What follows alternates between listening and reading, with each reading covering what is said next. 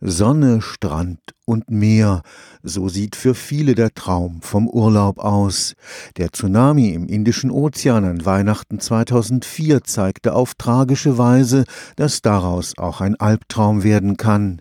Die Wahrscheinlichkeit, während des Urlaubs Opfer einer Tsunami-Flutwelle zu werden, ist zwar nicht groß, aber ein Restrisiko besteht und es ist sehr unterschiedlich, je nachdem, in welcher Weltregion man sich bewegt.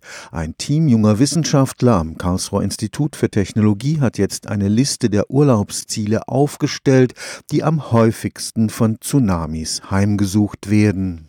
Weltweit ist der Pazifik ein Brennpunkt für Tsunamis. Alle zehn Jahre gibt es dort Flutwellen von mindestens fünf Metern Höhe. Die Hauptgründe, warum eigentlich Tsunamis entstehen, das sind vor allem die gewaltigen Erdbeben. Ein Tsunami kann auch durch einen Asteroideneinschlag, wir kennen es ja von den Dinosauriern, oder durch einen großen Erdrutsch entstehen. Aber der klassische Tsunami ist eben ein Erdbeben. Um, damit ein Erdbeben ein Tsunami auslösen kann, muss es entsprechend groß werden.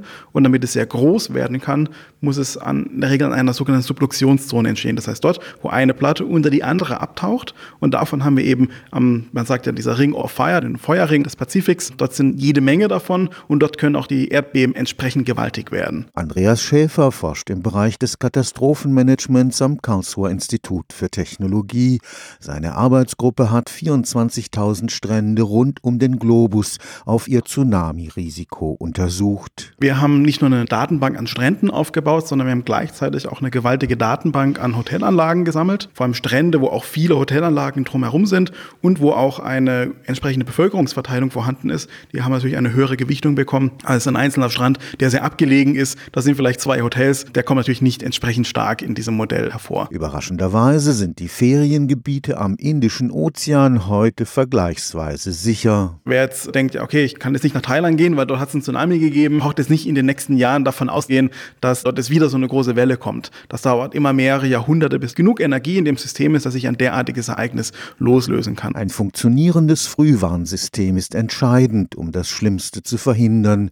Das plötzliche Zurückweichen des Meeres, wie 2004 in Thailand, ist leider kein zuverlässiges Warnzeichen. Nicht zwangsläufig muss sich das Wasser derart zurückziehen wie im Fall von Thailand. Es kann auch auch deutlich kleinskaliger sein, was dort von der Welle zumindest so beobachten ist. Wo man aber immer darauf achten sollte, ist, wackelt der Boden. Weil so ein gewaltiges Ereignis wie im Indischen Ozean, das hat man eigentlich über mehr als 1000 Kilometer entfernt noch wahrnehmen können. Also wirklich physisch, dass der Tisch oder der Boden ein Stück weit gewackelt hat. Und wenn ich an der Küste wäre, ich würde das spüren, ich würde sofort, so hoch es geht, versuchen zu gelangen, weg von der Küste, an einen hochgelegenen Punkt kommen, um in Sicherheit zu gehen. Stefan Fuchs, Karlsruher Institut für Technologie